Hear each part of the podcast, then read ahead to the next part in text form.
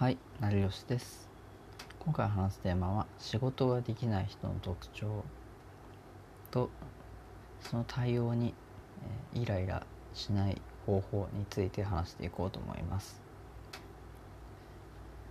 まあ、仕事ができない人っていうのはざっくり、まあ、言ったんですけど、まあ、結構特徴っていうのは実は挙げるとたくさんあるんですね。で見た目だけでは実は判断できない部分もあるので、まあ、これは一緒に仕事をしてる人とか、まあ、聞きながら、まあ、実際にイメージを、えーそちらしていただければ、まあ、より分かりやすいんじゃないかなと思います。で今例えば、えー身の回りで、えー仕事ができない人がいて困ってる人とか、まあ、その仕事ができない人に悩まされてる人、まあ、自分が仕事にできない人と見られていないか自分が仕事にできていない状態になっていないのかっていうことを、まあ、気にしてる人に向けて、まあ、発信していこうと思います。なのでまあそういった人には有益な話になるんじゃないかなと思うんで、まあ、ぜひ最後まで聞いていただければなと思います。で、まあ、会社員の話なんですけど、まあ、新入社員の場合とかだと、えーまあ、人の話を、えーちゃんとその聞いて言ったことを、まあ、メモするとか、まあ、そういうことをまあ積極的にやってる人っていうのは、まあ、周りの人とかには結構、まあ、好かれるんじゃないかなと思います。なのでまあそういう体制を取るのが、まあ、仕事ができない人にならない対策でもありますね。では、えーまず、えー結論をから話していきます。仕事できない人の特徴、ま、10個あります。今回は10個挙げますが、まあ、他にも、えーまあ探せばあるのかもしれませんが今回は一応10個に絞らせていただきました。まず1つ目「ああ疲れた」と口癖のように言う人。で2つ目。自分のミスを人に振る人。3つ目。人の手柄を自分の手柄にしようとする人。で4つ目。時間稼ぎの残業をする人。5つ目。よく休憩を、えー取る人。で6つ目。忙しいふりを、えーする人。7つ目。批判はするけど提案は出さない人。8つ目。できない理由しか言わない人。で9個目、えー納期に間に合わないことがたびたびある人で10個目知らないことをいかにも知ってるかのように言う人っていうのがまあ主にまあ10個挙げたんですけどまあそれぞれえー項目通りまあの当てはまる人がまあ仕事ができない人の特徴になるんじゃないかなと思います。本当にその仕事がまあはかどらなくて、まあ、じゅその上司とかなんか同僚とかにま注意を受ける周りからちゃんが注意を受けてる人っていうのはまあそういったまあ10個の特徴に当てはまる人が多いんじゃないかなと思うんですね。で僕はその実は今までいろいろその転職をしてきていろんな職場に行ってきたんで、まあ、そういったえことがまあ結構読み取れる、まあ、という自信がまあそれらにあるので、まあ、今回挙げたその10個の特徴がまあ仕事ができない人に当てはまるというふうに感じています。でまあそういう人に対しては基本的に、えーまあ他の会社の人とかとやり取りとかその取引でなんか対応が悪かったりその周りの周りのその上司とかその仲間に対する対応とかも悪い場合がありますね。なのでまあ他の、仕事のその取引先以外でも、まあ、その身の回りの仲間には特に対応を悪くしないように、まあ、注意した方が、まあ、今後も仕事はしやすいんじゃないかなと思います。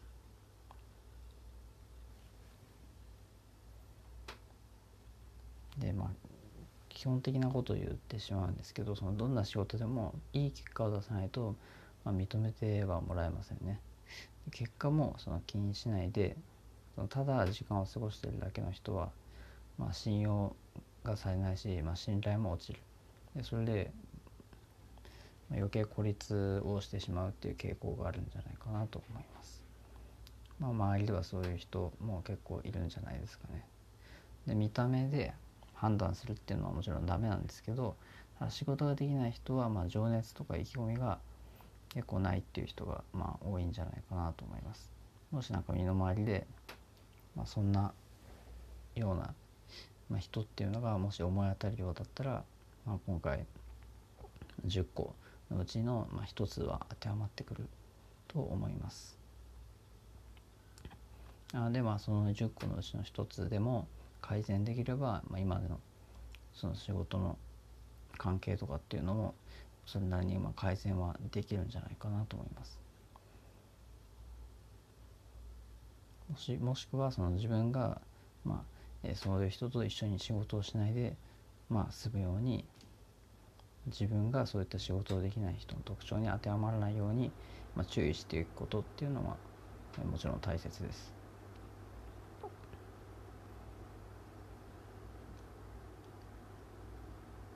でまあその仕事ができない人の対応とか、えー、まあその自分のまあ連携としてそれでイライラしない方法ですねそれに関して言うとまず原因としてその仕事ができない人っていうのはそのマシな人だとそのなぜ仕事ができないのかなぜ怒られるのか自分は普通にやってるのになんで怒られるのかっていうふうに思ってる人がまあ大半なんですね。でただなんかでなぜその、えー、怒られたのかとか仕事ができなかったのかっていうことを考えるだけならいいんですけど自分は普通にやってるのになぜか怒られてるというふうに、まあ、だけ考えてしまって改善をしようとしない人は、まあ、結構良くないパターンですね。でまあ、そういう人は自分が仕事ができてないことに気づいてない場合が多いので、まあ、それを遠回しに、えーまあ、提案を、えー、軽くしてあげると、改善につながるんじゃないかなと思います。で注意するように、まあえー、提案をしてしまうと結構余計相手はその不機嫌になったりその余計仕事が嫌になったりして結果がさらにまあ悪化してしまうっていう場合もあるので必ずその注意するように、えー、その指摘、えー、仕事ができない特徴っていうのをその注意するっていうことはできるだけしないようにしましょう。まあ、それが逆に言えばそのイライラしない方が対策につながってくるんですね。つまり仕事ができない人に対して、えー、頭ごなしに注意をしたり、えー、その特徴っていうのを仕事ができない特徴というのを、えー、そのまんまストレートに伝えたりはしないこと。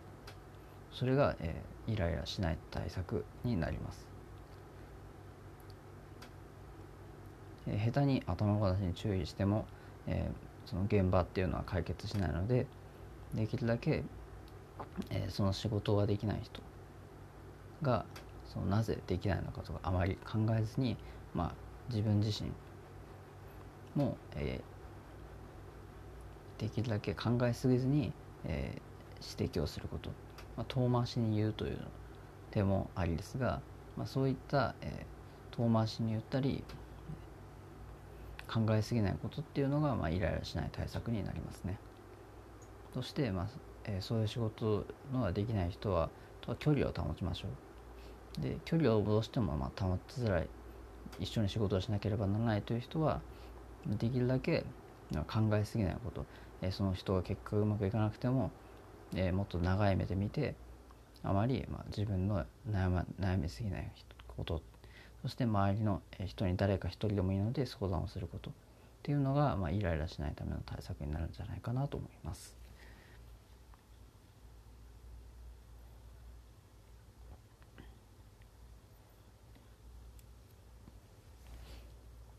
そして、えー、今回の、えー、話はまあ以上になりますが、えー、最後にまとめます。えー、まず仕事ができない人の特徴、えー、10選まず1つ目は「ああ疲れた」と口癖のように言う人。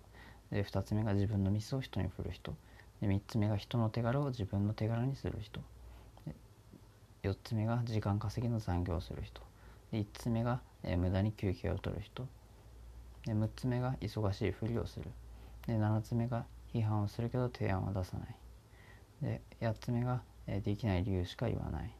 で9個目が、え納期に間に合えないことがたびたびある。で10個目が知らないことをいかに知っているかのように言う。そして対応やイライラしないための方法は、えー、仕事ができない人がいても、えー、自分は考えすぎないこと。頭ごなしに注意をしないこと。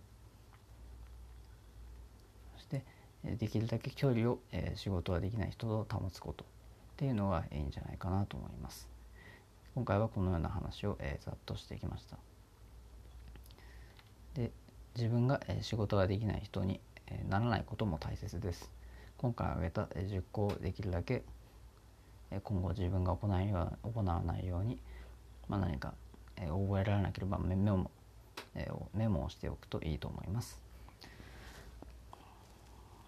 でもしなんか今後、え、そういうことがありそうだったり、え、もしそんな周りに、え、当てはまるような人がいたら是非ラジオの、え、コメントか、え、SNS とかで、えー、コメントで教えていただければ幸いです。で今回の話は以上になります。最後までご視聴いただきありがとうございました。ではまた。